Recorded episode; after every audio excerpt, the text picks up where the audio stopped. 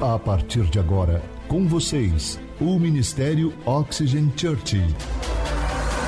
Prepare o seu coração como uma boa terra para receber uma palavra do céu, inspirada e ungida pelo Espírito Santo. Experimente agora estar debaixo de uma atmosfera na presença do Espírito Santo de Deus. Você está pronto? Então prepare-se, porque a palavra chegou. Deixa eu falar algo para vocês. Hoje nós estamos encerrando essa série, como eu falei para vocês.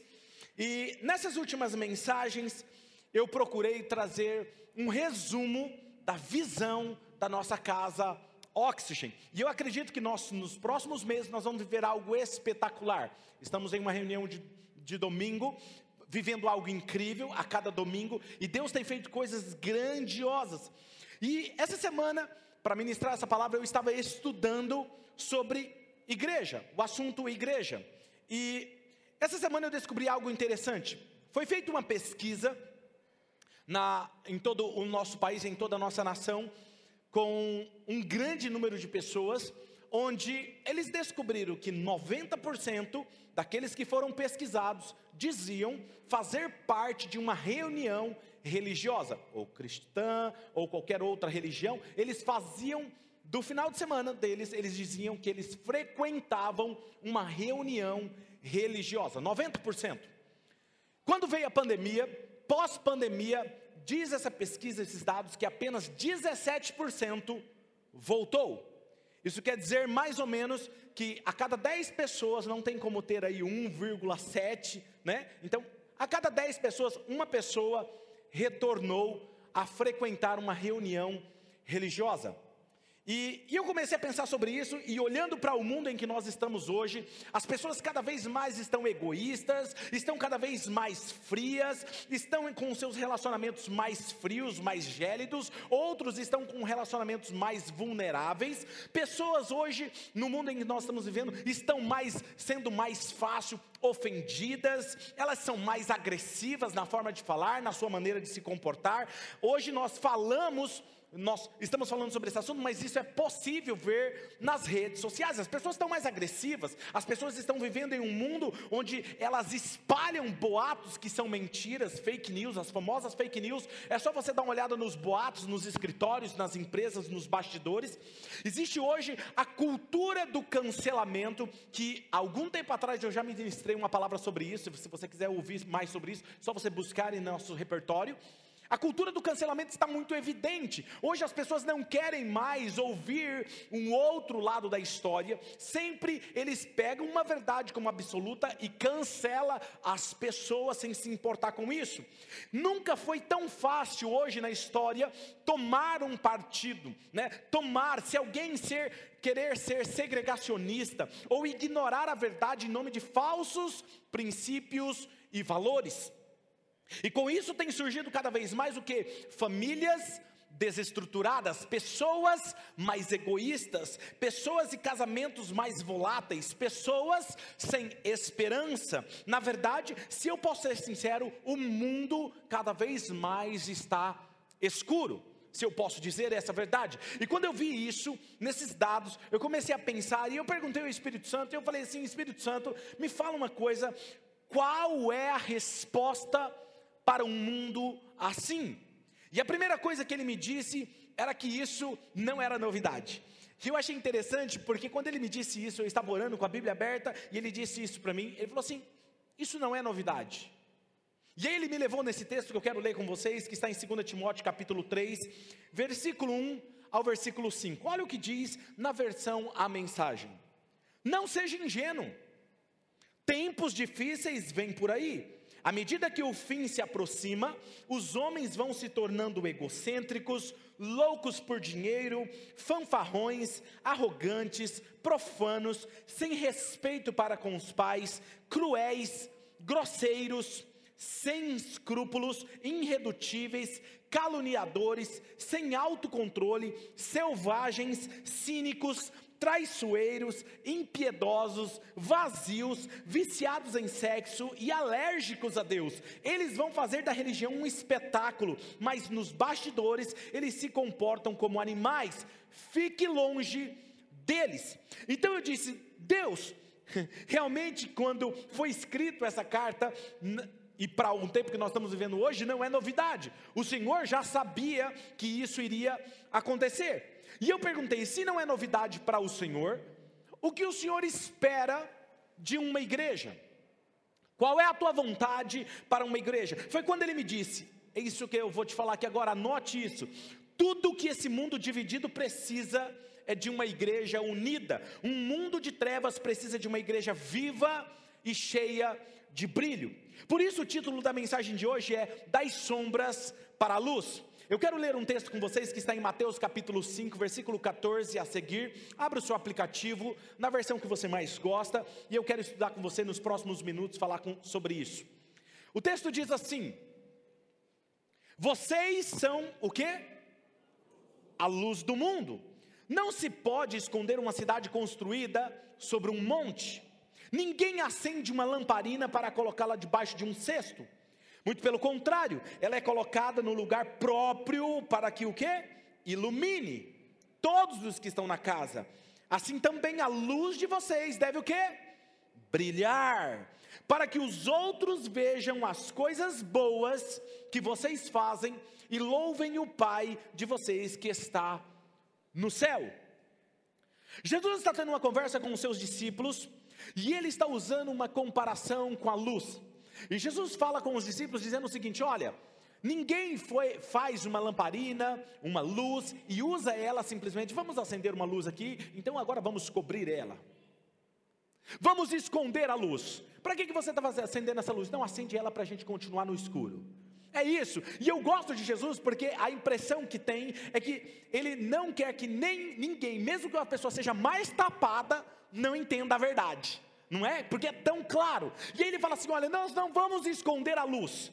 A luz, ela se acende para que os outros a vejam. Agora escute. Olha a mentira do inimigo. Tudo que o inimigo tem plantado em algumas igrejas é: você não pode aparecer. Você não pode ter tanta influência, porque isso é orgulho. Deixa eu te falar uma coisa: a Bíblia está dizendo que você tem que aparecer. Quanto mais as pessoas veem, elas vão ver o que você está fazendo de bom para que Deus seja honrado. A questão é, é que muitas pessoas aparecem e Deus não é honrado. Mas quando você aparece e você usa a sua influência para mostrar a honra de quem é, faz todo sentido, sim ou não? E é isso que Jesus está dizendo. E quando ele está tendo essa conversa, e aí eu comecei a falar, cara, isso muito me alegrou, porque quanto mais escuro o mundo está, mais brilhará a luz da verdadeira igreja. Não é verdade? Ou seja, quanto mais escuro está um ambiente, uma pequena luz faz toda a diferença. Entendeu? Certa vez alguém estava tendo uma polêmica alguns anos atrás, vários pastores, uns caindo em pecado, outros em escândalo, e aí Estava realmente, um, eu não sei o que estava acontecendo, um movimento espiritual, acredito eu, em todo o país. E, e eu lembro que eu estava pastoreando jovens na época e um, alguns dos jovens me perguntaram, pastor, como é para você pregar hoje o evangelho, onde um mundo onde cada vez mais tem pastores corruptos, alguns que mentem, alguns que são fraudulentos, alguns que pecam. E eu falei assim, cara, eu fico feliz. Ele falou, como assim? Não por eles, mas eu fico feliz, porque quanto mais escuro o mundo fica, mais forte aparece a minha luz. São aonde os verdadeiros pastores aparecem de verdade. Quanto maior o mundo é escuro, quanto mais escuro é o mundo, a verdadeira igreja vai brilhar. E aí eu quero construir um raciocínio com você sobre isso, porque a igreja, ela precisa ser a resposta da humanidade.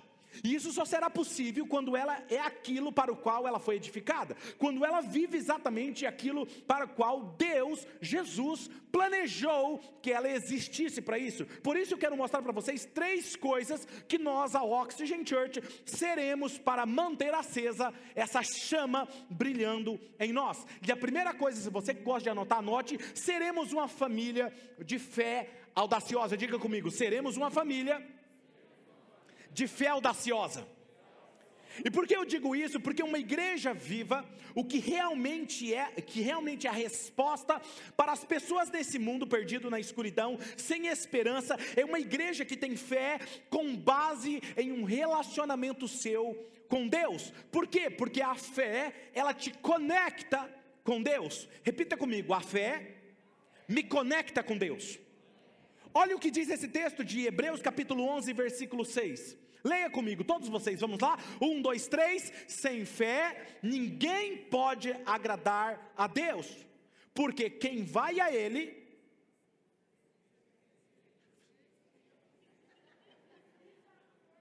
Vamos lá? Tem alguém comigo aqui hoje? Vamos lá, um, dois, três. Sem fé, ninguém é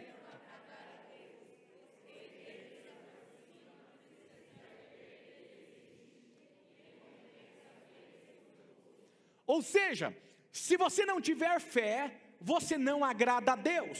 Por que, que não agrada a Deus? Porque não se conecta com Ele. Porque todo aquele, todos, sem exceção, não é o pastor, não é o líder, não é o voluntário, porque todo aquele que o busca, todo aquele que se conecta com Ele, precisa entender que Ele é galardoador, Ele dá recompensa para aqueles que estão buscando.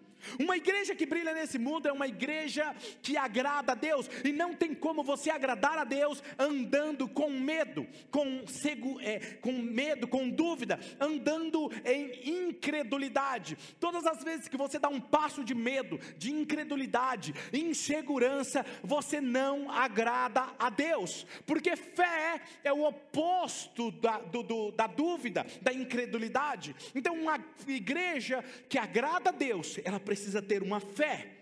E um dos maiores impassos da jornada cristã é o que? É o desafio de ter fé. Por quê? Porque nós buscamos ter o controle de todas as situações. Eu não conheço ninguém ainda, não atendi ninguém no meu escritório sem ouvir dessa pessoa dizendo assim: não, é porque o maior medo dela é porque ela não sabe o que vai acontecer amanhã. Ela não sabe, então ela gera medo dentro dela, gera uma insegurança, porque ela quer ter controle das situações. Agora veja: ter fé não é ter controle, ter fé é confiar naquele que tem o controle. Tem alguém aqui comigo? Então veja, por isso Jesus dedicou boa parte do seu tempo na terra ensinando os seus discípulos a terem fé. Vira e mexe, ele estava ensinando uma dinâmica para que eles entendessem o que era fé. E aí eu vejo Jesus, todas as vezes que ele chegava em alguém que estava doente, doente da alma, precisando de alguma coisa, ele perguntava: Você tem? Por que, que ele perguntava? Porque fé é importante, sem fé nada acontece. Tem um texto na Bíblia que eu não citei aqui, mas eu estou lembrando aqui agora, que diz o seguinte: E Jesus não pôde operar sinais e maravilhas naquele lugar por causa da incredulidade do povo. Tá cheio de gente que fala assim: "Pastor, mas Deus não fez milagre na minha vida". Nem mesmo Jesus pode fazer algo por você se você tem incredulidade no seu coração, se é incredulidade que governa você. Mas se você tem a fé que guia o seu coração, é um ambiente propício para você viver milagres. Uau, isso é incrível. Então você pode ter fé ou você pode ter o controle, mas você não pode ter as duas coisas. Sabe, eu não sei você, mas quando eu olho a minha volta, se você olhar a sua volta, eu vejo que muita escuridão, muita divisão, muitas pessoas partidárias, as pessoas estão cada vez mais incrédulas. Todos os dias que você mais ouve são pessoas assim: olha, as coisas estão difíceis, com aquele pessimismo as pessoas não confiam mais umas nas outras, porque tem muita traição, tem muita decepção, e cada vez mais as pessoas estão assim. E o que acontece? Quando elas vão numa igreja, elas buscam renovar essa fé. Se essa igreja não promove a fé, se a igreja não exercita essa fé, ela é uma igreja apagada, sem esse brilho. A pessoa fala: então, para que, que eu vou na igreja? Se algo não muda em mim. Entendeu? Você não saiu da sua casa hoje, você não saiu da sua casa ou clicou nesse botão, nesse link para assistir eu aqui agora, ouvindo essa palavra, por acaso, você está em busca de uma resposta de Deus para você. E eu posso te dar uma novidade: você não sairá daqui sem a resposta. Você não sairá, porque você está numa igreja viva. Você está numa igreja viva. Eu sei que eu sou porta-voz de Deus nessa, nesse dia para você. Então, olha só, o mundo precisa de uma igreja que crê mais. A igreja está deixando o seu papel mais importante, que é o que? Brilhar. Um pouco mais de pessoas no trabalho estão querendo que você creia mais. Tudo que as pessoas lá no seu escritório, na sua empresa, às vezes precisam que você creia um pouco mais. Creia um pouco mais em resultados diferentes. A sua família está esperando que você creia um pouco mais. Talvez uma semente de fé no seu casamento, talvez uma semente de fé na sua saúde, talvez uma semente de fé na sua negociação. Tudo que os seus sócios, aquelas pessoas que estão à sua volta, estão esperando é que você dê uma palavra de fé. Quando as pessoas à sua volta, todos estão falando de forma pessimista, quando todos estão falando que vai dar tudo errado, eles estão esperando, não é que ele quer que você seja pessimista, eles querem que alguém apresente uma solução, um brilho, e eu posso falar algo: Jesus é a solução da humanidade. Ele é a solução. Uma semente de fé pode transformar um ambiente de um caos em um mundo totalmente organizado e frutífero. Por quê? Porque a fé é a capacidade de enxergar a imagem desenhada por Deus e plantada em seu espírito de um futuro espetacular. Essa é a capacidade da fé. Sempre que o mundo escurece, ouça, a luz de Cristo, de Jesus, brilha cada vez mais, cada vez mais brilhante. Sabe, eu nunca vi em toda a minha vida um momento em que as pessoas precisam mais de Jesus do que agora. Os casamentos estão precisando mais de Jesus, as empresas, o trabalho, o mundo precisa de Jesus. E o que mais me fascina na igreja primitiva é que eles criavam esse ambiente de fé. E esse ambiente de fé era propício para acontecer transformação na vida das pessoas e milagres, porque a fé é um elemento de uma igreja que brilha e se destaca na escuridão, porque ela cria um ambiente de milagres e transformação. Uma igreja que não tem fé, que não inspira fé, é um ambiente morno e sem vida. Eu te garanto que você não estaria aqui me ouvindo nesse momento se não houvesse um movimento de fé nesse lugar, se não houvesse um movimento de esperança, de transformação. Com certeza alguém falou para você: olha lá aquele ambiente, eu ouvi uma palavra que mudou a minha vida. Olha lá naquele ambiente, a minha vida foi mudada. Às vezes você entrou e viu os stories de alguém nas redes sociais e você falou e recebeu uma vida, uma esperança. Por isso que você está aqui. Deixa eu te falar uma coisa: não somos melhores do que outras igrejas, nós só estamos fazendo o nosso papel papel, brilhando a luz nesse mundo. Isso me fascina e eu gosto de pregar sobre isso. Sabe, talvez você me diga, mas pastor, eu estou cansado. Eu estou cansado porque eu sou uma pessoa improvável. Primeira palavra que eu tenho para você hoje, escute o que eu vou te falar agora. Um ambiente de fé faz nós acreditarmos em pessoas improváveis. Um ambiente de fé faz nós acreditarmos em casamentos improváveis. Até quem é solteiro que precisa casar, nós acreditamos nisso. Sabe, talvez você diga, mas pastor, eu estou cansado de crer. Eu estou cansado de insistir, eu estou cansado de investir no meu casamento, eu estou cansado de investir na minha empresa, eu já não sei mais o que fazer, está desestruturado. Deixa eu te falar algo, talvez você esteja dizendo assim, pastor, eu estou cansado de insistir na minha vida de oração, eu estou tentando ter uma vida de oração, eu estou tentando jejuar, eu estou tentando me consagrar, eu estou tentando me distanciar daqueles amigos que me distanciam de Deus, eu estou tentando tirar, vencer aquele vício, eu estou tentando vencer aqueles pensamentos de luxúria. Eu estou tentando e por isso eu me cansei. Esse é o seu problema. Você está tentando. Quando você tenta, você tem menos compromisso com o resultado. Quando você tenta, você não está comprometido com o resultado final. Pare de tentar e comece a dar pequenos passos de fé em sua jornada, porque logo você encontrará um caminho criado pela fé que é capaz de realizar aquilo que você tem enxergado. A fé, anote essa frase: a fé cria um caminho seguro em meio à insegurança, que só você enxerga e só você passa por aquele caminho. Ou seja, não importa onde você chegou hoje, com as forças suas do seu próprio braço, mas eu posso te dizer onde você pode chegar nas forças baseadas na sua fé em Cristo Jesus. Nós acreditamos que o impossível só é impossível para quem está focado em suas próprias limitações e na sua própria força. Por que, que eu digo isso? Lucas capítulo 1, 37, leia comigo, e esse versículo tem que estar decor dentro da sua mente. Diz assim: Porque para Deus. E a palavra no grego, para nada, significa. Falando, é cultura aqui. Porque para Deus nada é impossível, ou seja, não existe, não existem causas perdidas para Deus. A segunda coisa que nós continuaremos fazendo como igreja para continuarmos brilhando a luz de Cristo é seremos uma família generosa. Seremos uma família generosa. Pastor, o que isso tem a ver? Em um mundo totalmente egoísta e egocêntrico, quem é generoso brilha. Faz sentido isso para você? Onde todo mundo está pensando somente em si, no seu próprio umbigo, olhando para si próprio, para os seus problemas. Quando alguém é generoso, se destaca dos demais. Brilha. Quando eu olho para isso, eu olho em Provérbios capítulo 11, versículo 25. Olha o que diz esse texto. O generoso prosperará. Quem dá alívio aos outros, alívio receberá. Ser um seguidor de Jesus, escute isso, porque agora a mensagem começa a ficar com um conceito mais profundo.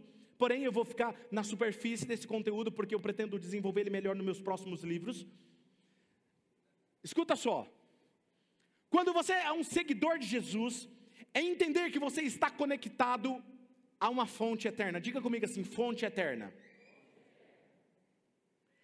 Quando você está conectado a Deus, o reino dele que está implantado dentro de você resultará em compartilhar tudo que você tem. Seu tempo, seu amor, suas finanças, seus dons, sua atenção, talentos, dons. Ser generoso é sobre a sua identidade, sobre o seu coração. Vejamos algumas coisas interessantes que diz na palavra de Deus. Olha isso. Lucas 17, versículo 20 e 21. Diz assim: ó. Alguns fariseus perguntaram a Jesus quando iam chegar o reino de Deus. Jesus, o senhor pode falar quando é que vai chegar o reino de Deus? E ele respondeu: Quando o reino de Deus chegar, ele está dando uma dica. Quando o reino de Deus chegar, não será uma coisa que se possa ver. Por isso que as pessoas ficam orando, falando que venha o teu reino. Está errado. O reino já veio.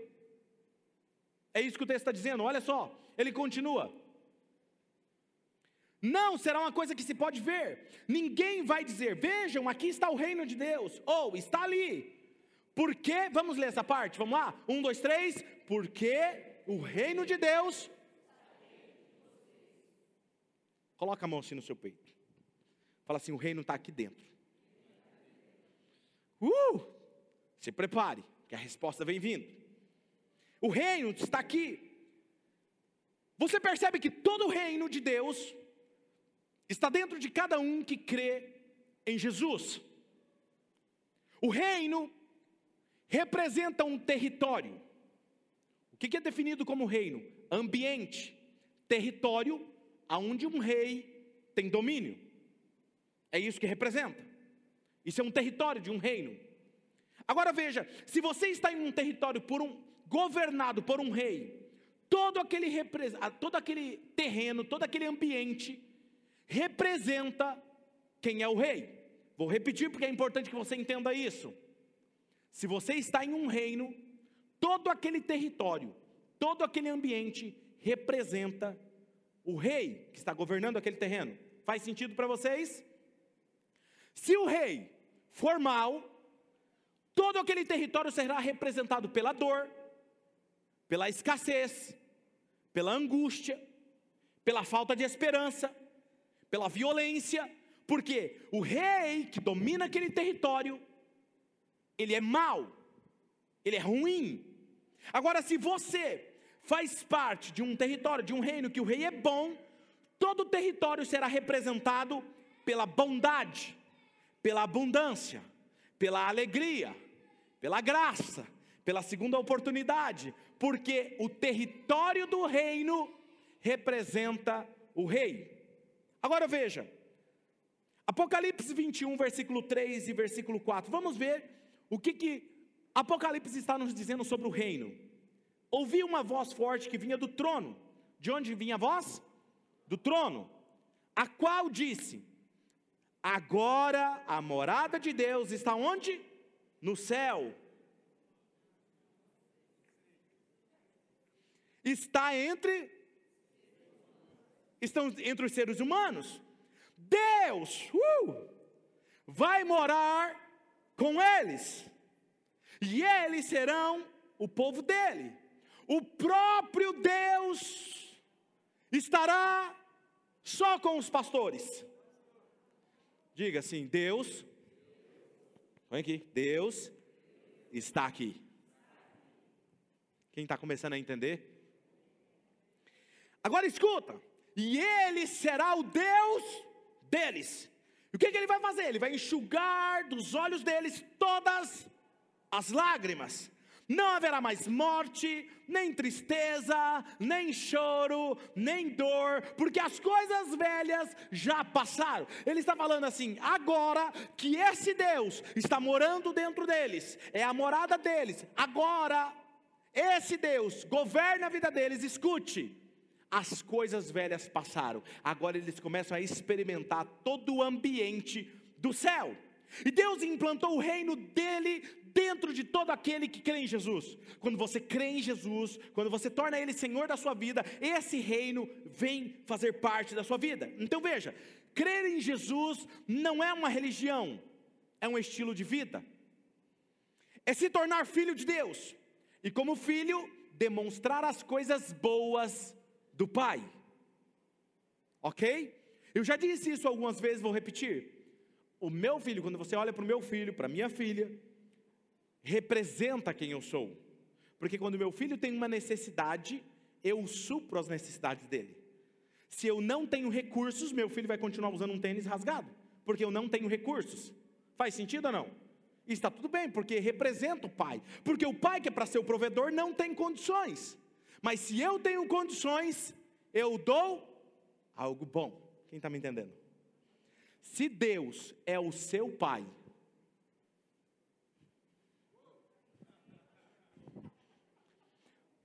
você não pode viver em escassez. Tem uma coisa errada que está desalinhada ali, ó, que não está dando certo. Tem uma coisa errada que não está certa. Mateus capítulo 5, versículo 16 diz assim: Assim também, uh, a luz de vocês devem brilhar para que os outros, uh, não é para vocês saberem. Não é incrível esse texto? Não é para não é para você ficar sabendo. Olha, a luz de vocês tem que brilhar, a luz do Rafa tem que brilhar para quê? Porque o Rafa fique sabendo que está brilhando. Não. O texto está dizendo o seguinte: a luz de vocês tem que brilhar para que os outros, diga assim, os outros, Diga, os outros. Olha o que o texto está dizendo: para que os outros vejam as coisas boas que vocês fazem e louvem quem? O Pai de quem? Eu não sei você, mas Deus, o Deus eterno, é o meu Pai. E se Ele é o meu Pai, eu tenho acesso a isso, ok? Agora o que me chama a atenção é que a igreja viva, ela tem acesso a toda essa fonte inesgotável. Diga assim, fonte inesgotável fonte inesgotável do reino de Deus. Cara, eu fiquei, eu pirei a cabeça essa semana. Tem um aluno de grego aqui que ele vai pirar, ele ama grego, foi um dos meus melhores alunos de grego, está ali me ouvindo. João capítulo 4, versículo 14. Olha o que diz esse texto. Vamos ler juntos? Vamos lá? Um, dois, três. Mas a pessoa que beber da água que eu lhe der. Ponto, espera aí.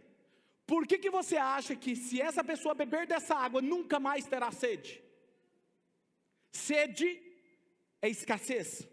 Sede é ausência de alguma coisa. Ele está dizendo: se você beber desta água, não é de qualquer água, é da água que eu te der, você nunca mais vai ter necessidade. Eu vou suprir, eu vou cuidar, eu vou dar a você o que você precisa. É isso que ele está dizendo. Agora olha só, porque a água que eu lhe der se tornará o quê? Uma fonte de água que dará o quê?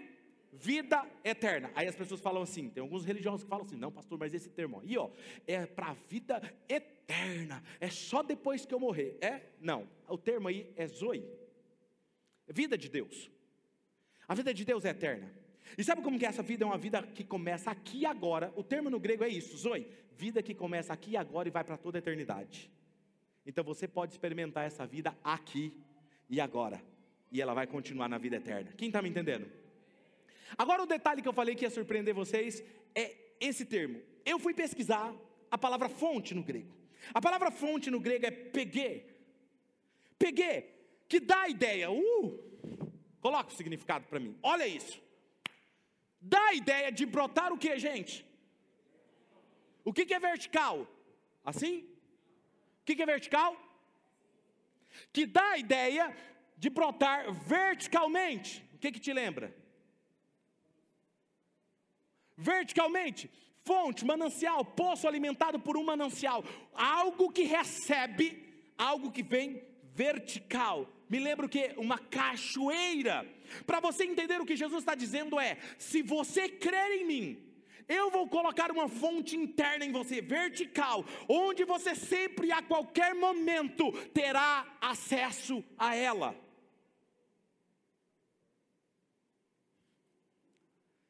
Seu papel é apenas o que? Deixar fluir para fora. Fluir, isso é ser generoso, não reter, porque se você reter essa fonte, ela estanca, porque ela foi dada a você para multiplicar as boas dádivas de Deus, que Deus te deu. Agora veja, eu estava estudando sobre isso, e eu gosto de estudar. Existe um conceito que tem sido falado muito há algum tempo atrás, desde alguns anos atrás, que chega um pouco próximo, que vai te ajudar a entender, ok? Que é um livro de um psicólogo chamado Mihaly Zizentes Mihaly. Falar isso aqui rápido, você fala em línguas. Ele escreveu um livro chamado Flow. Se você quiser comprar ele para ler e entender melhor esse conceito, ele diz que esse flow é um estado mental que acontece quando uma pessoa realiza uma atividade e ela se sente totalmente absorvida em uma sensação de energia, prazer e foco total no que está fazendo, que é quase como se tivesse superpoderes. É eles tentando decifrar aquilo que eu falei para vocês, aquilo que a Bíblia já diz. Então, quando você tem acesso a essa fonte, presta atenção aqui, que agora o negócio começa a ficar bom. Quando você tem acesso a essa fonte, você se torna o quê? Generoso. E por que, que eu me torno generoso? Porque eu estou tendo acesso a todos os recursos inesgotáveis do céu. Ok? Por que, que eu sou generoso? Um exemplo. Sou generoso com amor. Por que, que eu sou generoso com amor? Porque eu, a minha fé me conecta com Deus. Deus é amor. Então eu sou generoso com amor porque eu tenho acesso ao amor supremo. Quem está me entendendo? Ok?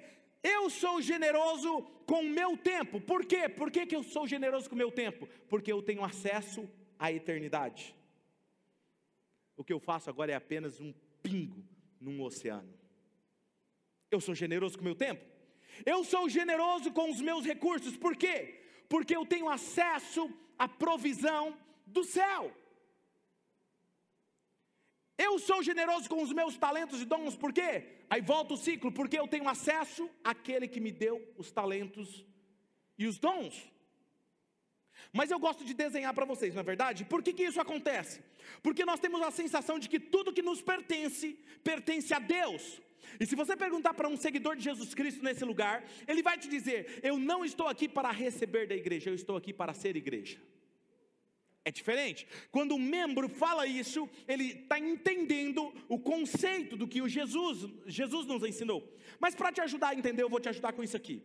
Nós temos acesso à fonte, a todos os recursos inesgotáveis do céu. Quando eu não entendo, quando eu não tenho acesso a essa a todo esse recurso, eu recebo um benefício, um dom, um talento, um tempo, uma esperança, uma promoção. Meus recursos financeiros, meu patrão me pagou, ou meu cliente me pagou, ou aquela empresa me deu um lucro, meus investimentos me deu um lucro. Aí quando eu olho para isso aqui, e eu abro, só tem isso. Se eu der, vou ficar apenas com um.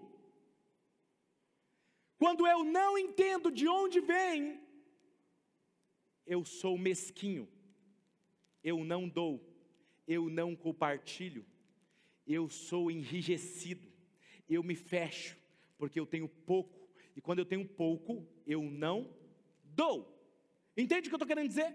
Agora, quando eu entendo que de onde veio esse recurso, tem mais e eu tenho acesso a hora que eu quiser, eu posso. Uh, receba mais amor. Uh, tem mais. Receba esperança.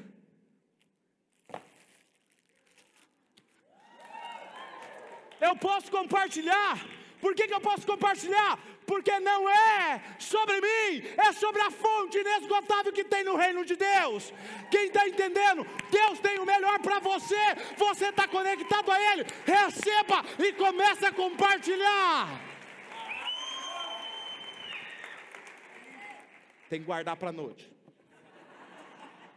eu tenho acesso a todos os recursos, nós iremos liderar o caminho com generosidade extravagante. Nós acreditamos por quê? Porque é mais abençoado dar do que receber, porque se eu dou, é porque eu enxerguei os recursos que eu tenho, não é sobre aquilo que está na minha mão, é sobre aquilo que está na mão dele, e se eu me torno confiável, eu dou dou meu tempo, dou meus recursos, dou o amor, por quê? Porque eu sei de onde vêm os meus talentos, eu sei de onde vêm as coisas que eu tenho recebido.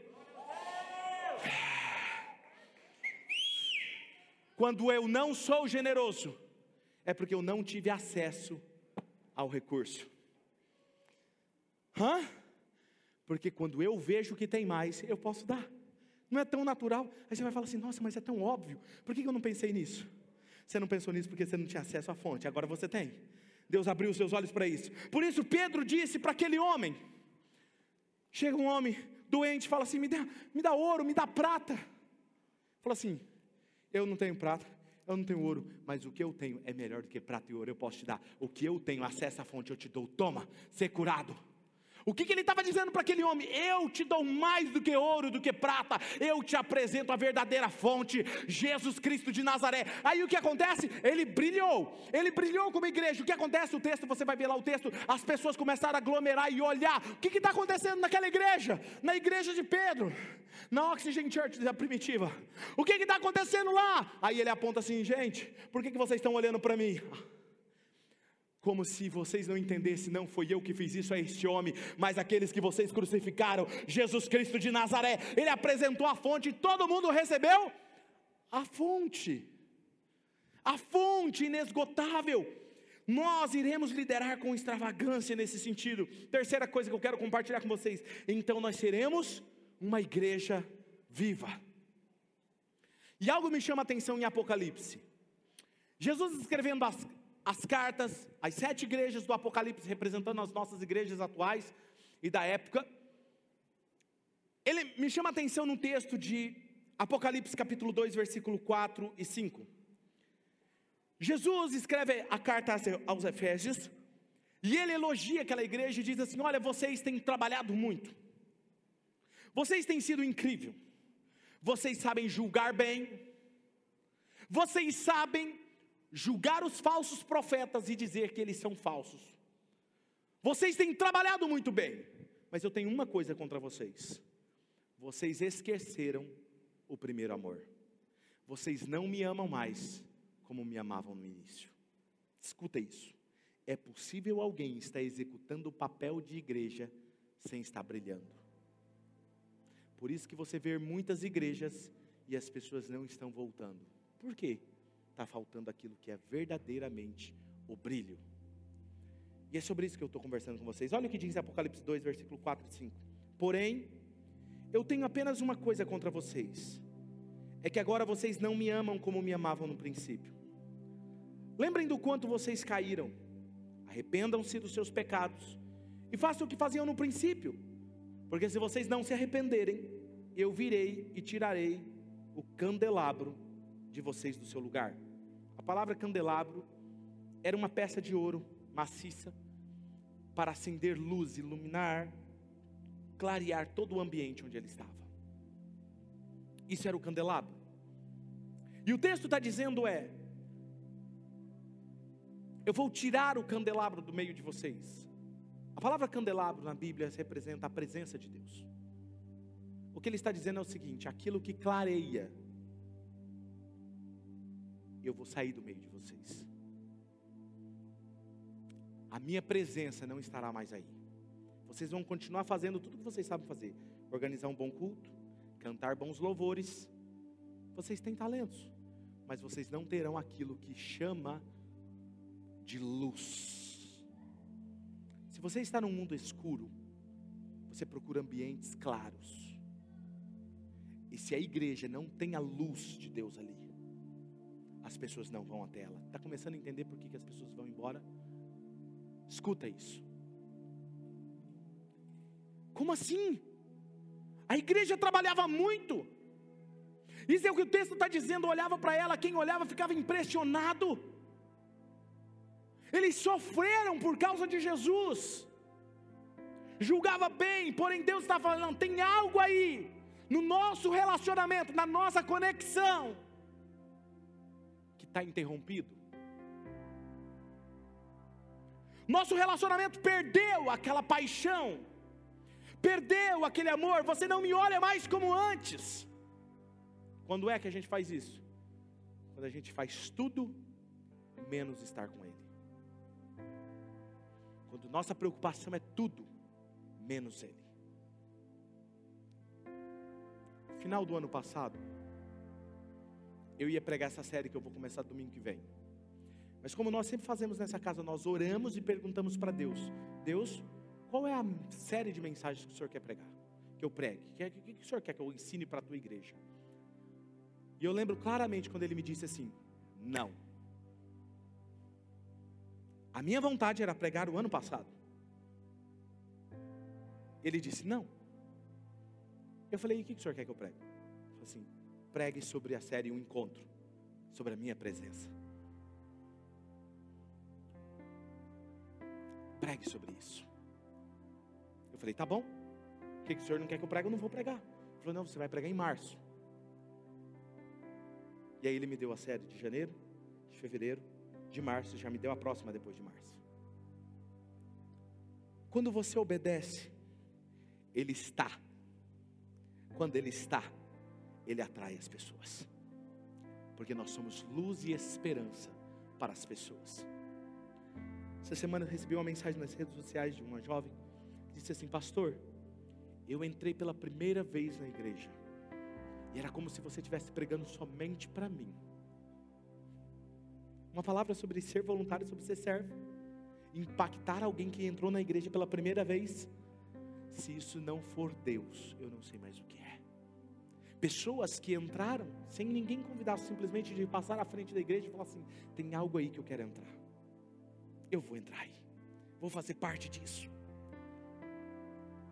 Eu conto uma história nesse livro de uma igreja que eu fui pregar aqui na cidade de Marília. E aquela igreja, aqueles jovens estavam vivendo algo incrível. Eu estava pregando sobre o Espírito Santo, calça rasgada, tênis vermelho.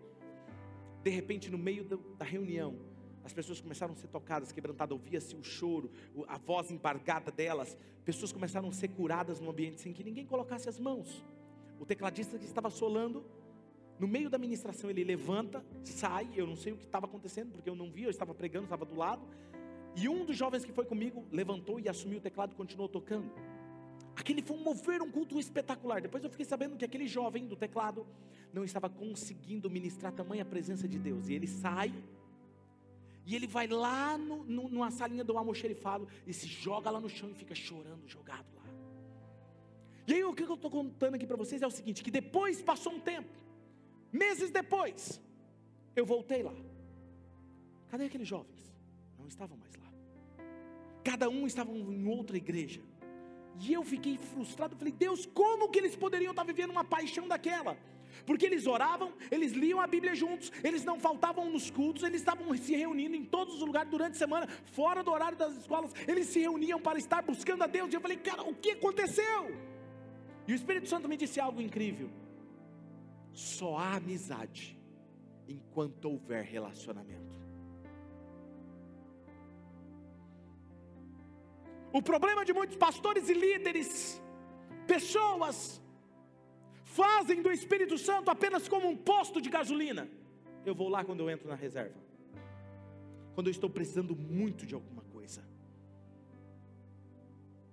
Não um relacionamento que eu te busco, porque eu te amo. Senhor, eu estou aqui porque eu te amo. Porque eu te amo, eu amo a tua presença, eu amo essa atmosfera. Não é por nada. Ah, você não está me buscando porque você quer. Não, Senhor, eu já sei que eu tenho. Você entendeu, Tó? Porque não é sobre o que eu recebo, não é sobre as suas mãos, é sobre aquele que possui todas as coisas. Porque quando eu estou me conectado com Ele, eu posso dar tudo que Ele vem nas minhas mãos, que é sobre pessoas e sobre Ele. Sabe o que mais me entristece? É saber que a igreja que deveria amar a presença de Jesus, fazem tudo, trabalham em nome dEle, buscam tudo, menos o mais importante. Ei, deixa eu falar algo para você. Seu casamento vai dar problema quando você deixar de Jesus não ser mais o centro dele. Sua empresa vai dar problema quando Jesus não for mais o centro dela. Sua vida vai dar problema quando Jesus não for mais o centro dela. Quando perder o brilho, quando perder a luz. Você sabe o que é amar a Jesus mais do que você mesmo? O que atrai essa presença maravilhosa, como trazer ele de volta, como acender esse fogo novamente. A igreja primitiva falava que eles permaneciam no ensino dos apóstolos, ou seja, o que era pregado, o que era ensinado, eles praticavam. Eles não tinham Bíblia impressa. Hoje seria o que o pastor ensina, o que os pastores ensinam e o que a Bíblia te ensina. Se mantinham no ensinamento dos apóstolos. Que mais? mantinham tudo em comum, em conexão, em comunidade, eles estavam em gols, eles tinham relacionamento. que mais? Na oração. Oração não é um ritual, é o seu momento de conversa conectado com Perceba que Jesus está dizendo à igreja: vocês estão distraídos com o que não é importante, vocês estão pregando, vocês estão fazendo, vocês estão trabalhando, estão sofrendo por mim, mas isso não é importante. É como em um casamento, às vezes a esposa faz tudo em casa, cozinha, passa, cuida dos filhos, o marido trabalha, traz dinheiro, recursos, faz tudo, mas dentro do casamento não tem mais amor. Não adianta você fazer tudo isso e não focar naquilo que é mais importante o relacionamento que traz vida. O que torna uma igreja viva desde o início dela é a presença de Deus. E Jesus está falando para essa igreja: Eu não estou bem com vocês. Não pense que está tudo bem, porque você sofreu por mim, porque você está fazendo as coisas por mim, porque você está fazendo o meu nome aí e tal. Não estou bem. E se continuar assim, eu vou sair daí. Pastor, então que eu volto? O que, que eu faço? O texto está dizendo: volta a fazer o que vocês faziam no início. O que, que você fazia no início? Se você está me ouvindo, talvez você fale, mas pastor, eu não sinto mais vontade de orar, eu não sinto mais vontade de buscar a Deus. Busque sem vontade, ore sem ter vontade, abra a Bíblia sem ter vontade. Só fique cinco minutos, não fique dez, fique cinco minutos. Eu te prometo que se você conseguir ficar cinco minutos na presença de Deus, e Ele te visitar. Cinco minutos será pouco demais.